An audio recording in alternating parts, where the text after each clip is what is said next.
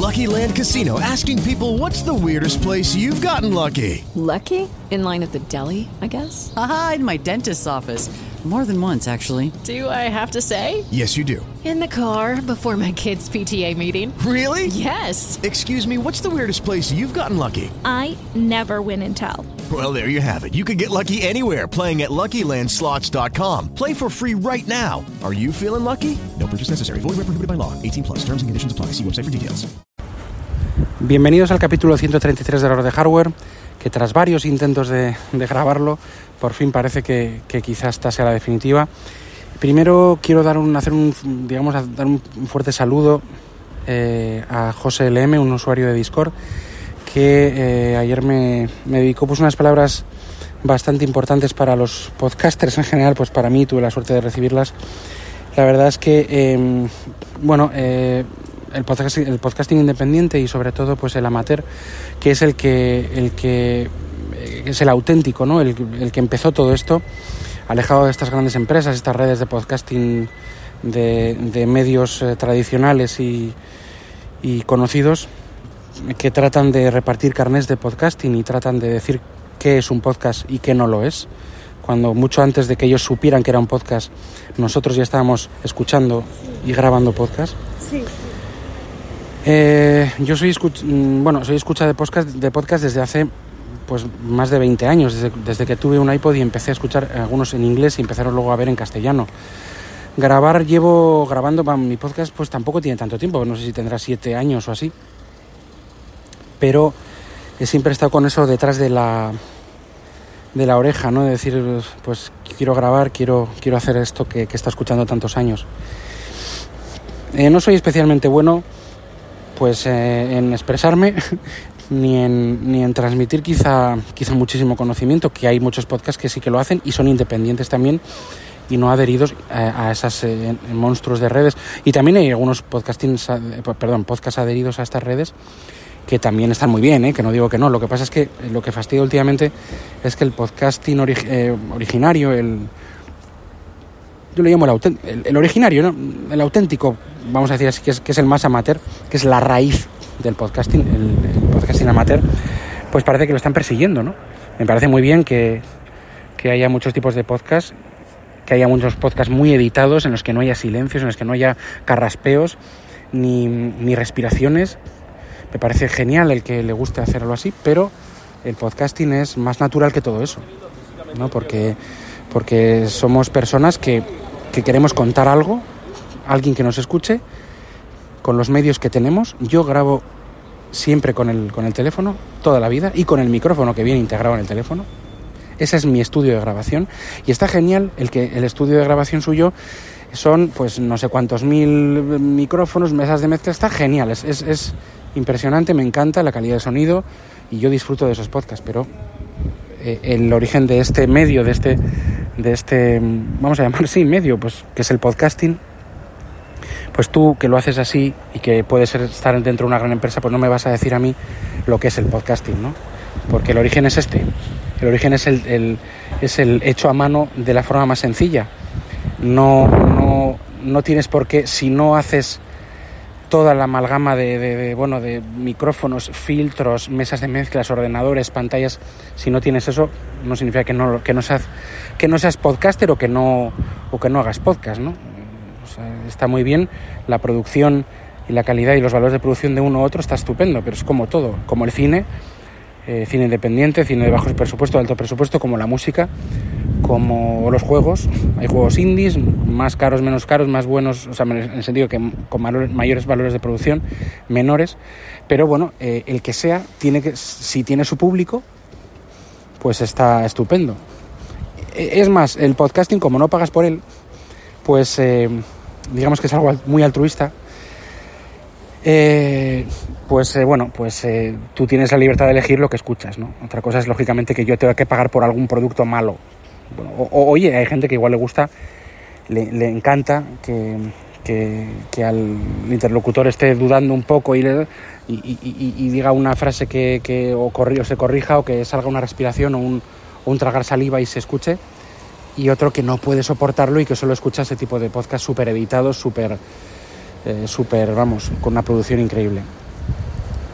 Yo eh, voy a seguir con la esencia que, que, empecé toda mi vida y que he escuchado toda mi vida. Y este, esto del podcasting es una labor bastante, bastante mm, solitaria. Y no me disgusta que sea así. Yo no soy muy de juntarme con muchos, ni bueno, ni de JPod ni de todo esto, porque no, no quiero comprometerme a cosas que esto es un hobby puro y duro.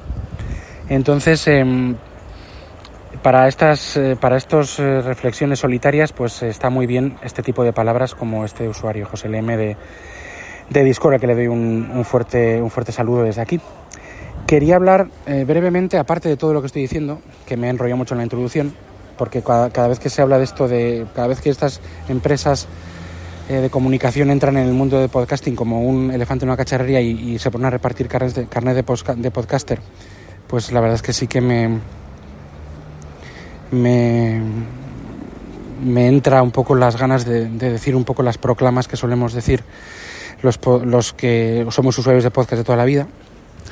Y eh, quería hablar sobre iPadOS 16.1 y iOS 16.1. Ya se liberaron las, las eh, de versiones definitivas, tanto para iPhone como para iPad. Yo ya estoy fuera del, del, del ámbito y de la esfera Mac, o sea, ya no sé qué sistema operativo, porque hubo, ha habido creo que problemas para que el último sistema operativo se, se descargase, digo de Mac, ¿eh? Yo ya estoy totalmente metido en la vorágine, ya lo estaba en iOS, lo, todo lo que podía hacer en el, en, el, en el, iPhone lo hacía, pero ya estoy totalmente en la, en la vorágine iOS, iPadOS, ¿no? Ya estoy, ya estoy ahí metido y esa es mi computación 100%, ¿no? ¿Quién no iba a decir? Por ahora, por lo menos eh, me está yendo bastante bastante bien y, y, y, tengo que más que quejarme dar gracias de que pueda hacer esto así, ¿no? Eh, las versiones nuevas del sistema operativo en el teléfono, bueno, las novedades, más allá de que yo ahora pongo el, el porcentaje en la batería, una cosa que Android tenía hace muchos años, eh, me, parecía, me parecía algo lógico desde hace tiempo y que Apple ha estado que si no sé qué pantallas del, mini, la resolución no me deja poner bien los caracteres, bueno, tonterías de estas que últimamente le da por hacer Apple y luego recula y etcétera, etcétera.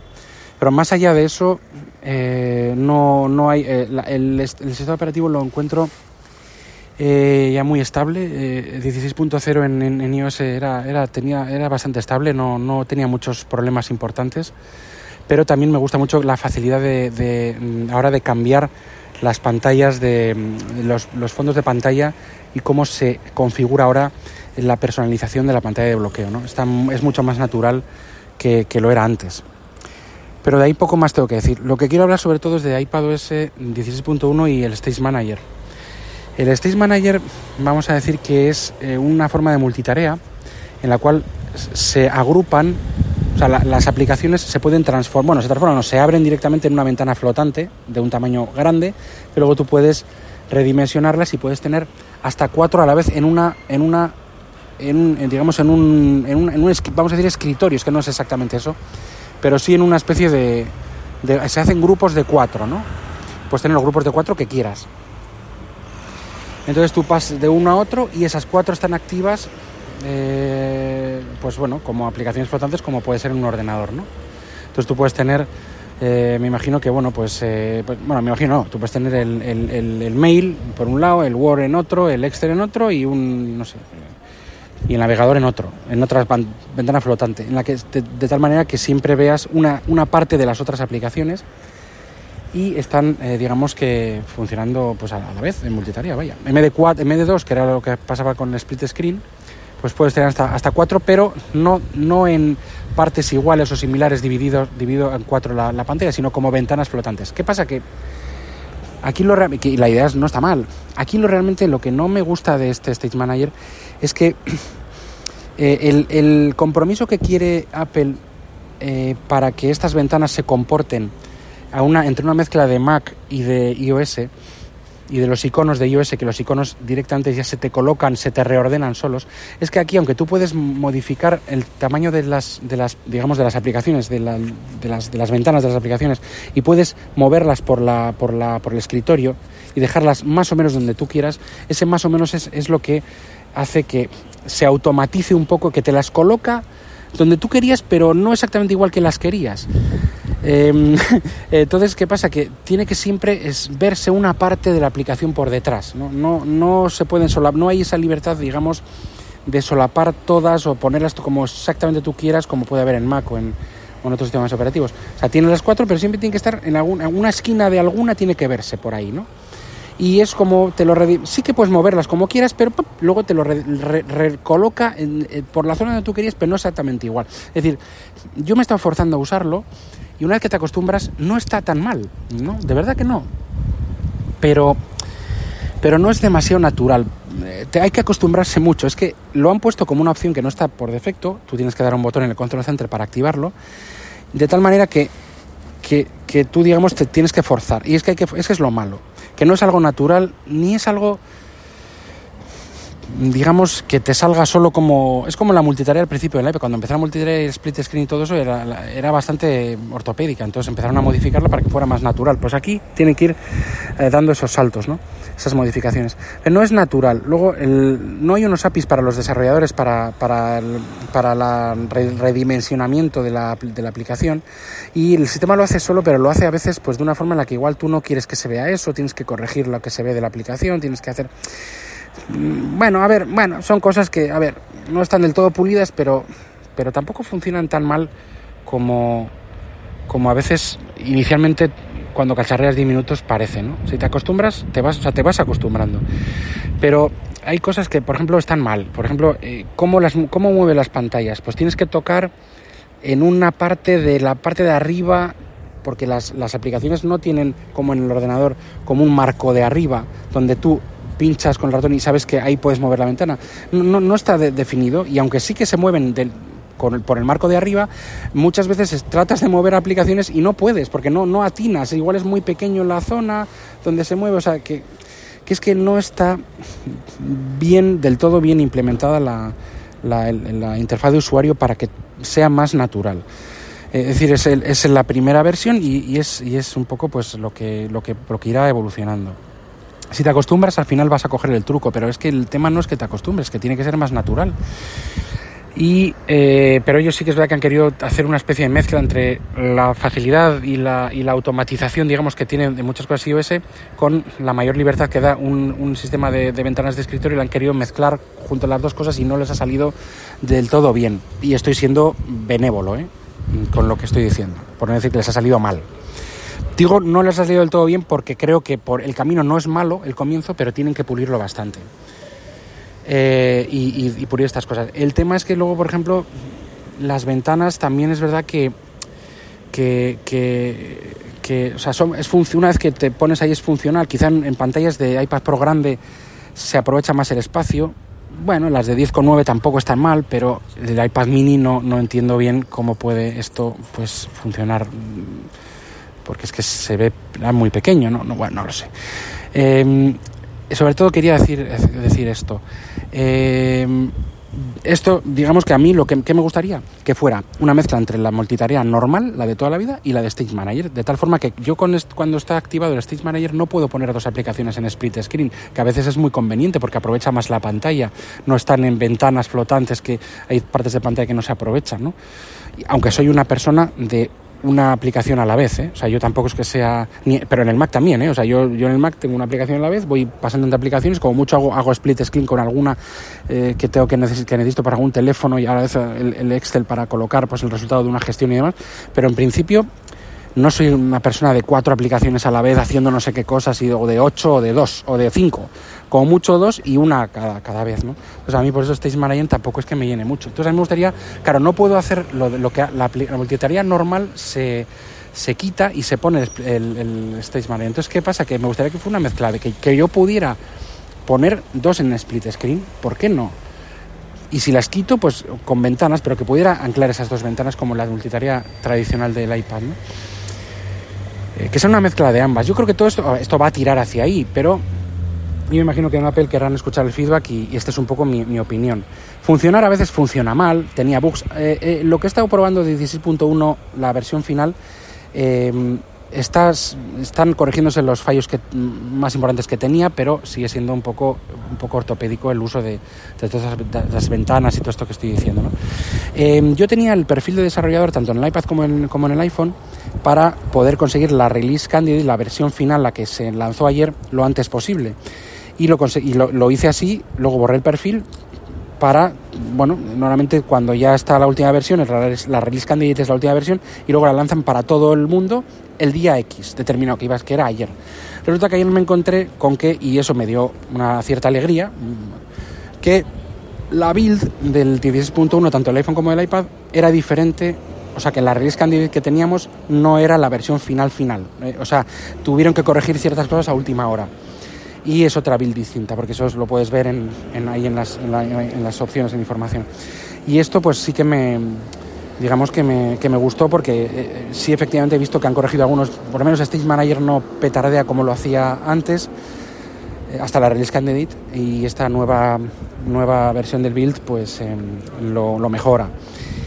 Eh, bueno, mm, lo que comento, sí que voy a probar, por ejemplo, a, renderizar algún vídeo y a la vez hacer algo en Excel y, en el navegador por tener tres aplicaciones a la vez haciendo cosas relativamente, bueno, no pesadas, sobre todo pesadas en la renderización de vídeo, pero el resto no muy pesadas, pero sí que voy a intentar forzar un poco Stage Manager a ver si puedo a la vez dejar renderizando un vídeo en 4K mientras hago, no sé, pues un, algo en el navegador o, o, hago alguna otra cosa un poco pesada para ver cómo se comporta. Porque yo creo que la limitación de cuatro aplicaciones a la vez teniendo un M1 con 8 GB es absurda, pero viene más a, a digamos, a eh, por, el, por el hecho de que el sistema operativo quiere simplificar las cosas y que realmente yo tampoco necesito más. O sea, eh, yo en el ordenador normal, en el, en el Mac mío, en el tradicional, no he, eh, ya digo, soy una persona de, una aplicación a la vez y tampoco de, tener abiertas 20 o, no sé cuántas pestañas en el navegador. Pues eso yo nunca lo he hecho jamás. O sea, que no, no estoy echando de menos gran cosa, ¿no? Pero sí que quiero intentar, y ni he puesto nunca tampoco a prueba la multitarea de no sé qué del ordenador, tal, pero sí que quiero poner un poco a prueba qué pasa con este Stage Manager, porque el hardware es, vamos, lo supera con creces para poder tener muchas cosas abiertas. Entonces yo voy a ver que, cómo se comporta la multitarea teniendo varios espacios de cuatro aplicaciones a la vez funcionando, que yo entiendo que irá pausando las que no, las aplicaciones que no estén en primer plano. Entonces si yo tengo cuatro espacios de cuatro aplicaciones cada una, pues si yo estoy, estoy en, el foco de uno, o sea, estoy con cuatro aplicaciones de ventanas flotantes, pues las otras 12 eh, pues estarán siendo pausadas según van acabando las... Perdón por el ruido, perdón por el ruido, estoy aquí en la calle y están recogiendo el vidrio. Yo imagino que serán pausadas, pero quiero ver cómo funciona, cómo han hecho con la multitarea eh, en segundo plano. Entonces, bueno, quiero quiero probarlo, ya os iré diciendo y bueno, pues eh, gracias por escuchar otra vez y a ver cuándo grabo el siguiente capítulo. No sé si será mañana o dentro de una semana o dentro de un mes, espero que sea cuanto antes y gracias por escuchar. Este podcast está adherido a, sus, las redes sospechosos habituales y eh, los eh, métodos de contacto ya sabéis están en las notas del programa. Gracias por escuchar, adiós. Lucky Land Casino asking people what's the weirdest place you've gotten lucky. Lucky? In line at the deli, I guess. Aha, in my dentist's office. More than once, actually. Do I have to say? Yes, you do. In the car before my kids' PTA meeting. Really? Yes. Excuse me, what's the weirdest place you've gotten lucky? I never win and tell. Well, there you have it. You can get lucky anywhere playing at LuckyLandSlots.com. Play for free right now. Are you feeling lucky? No purchase necessary. Void where prohibited by law. 18 plus. Terms and conditions apply. See website for details.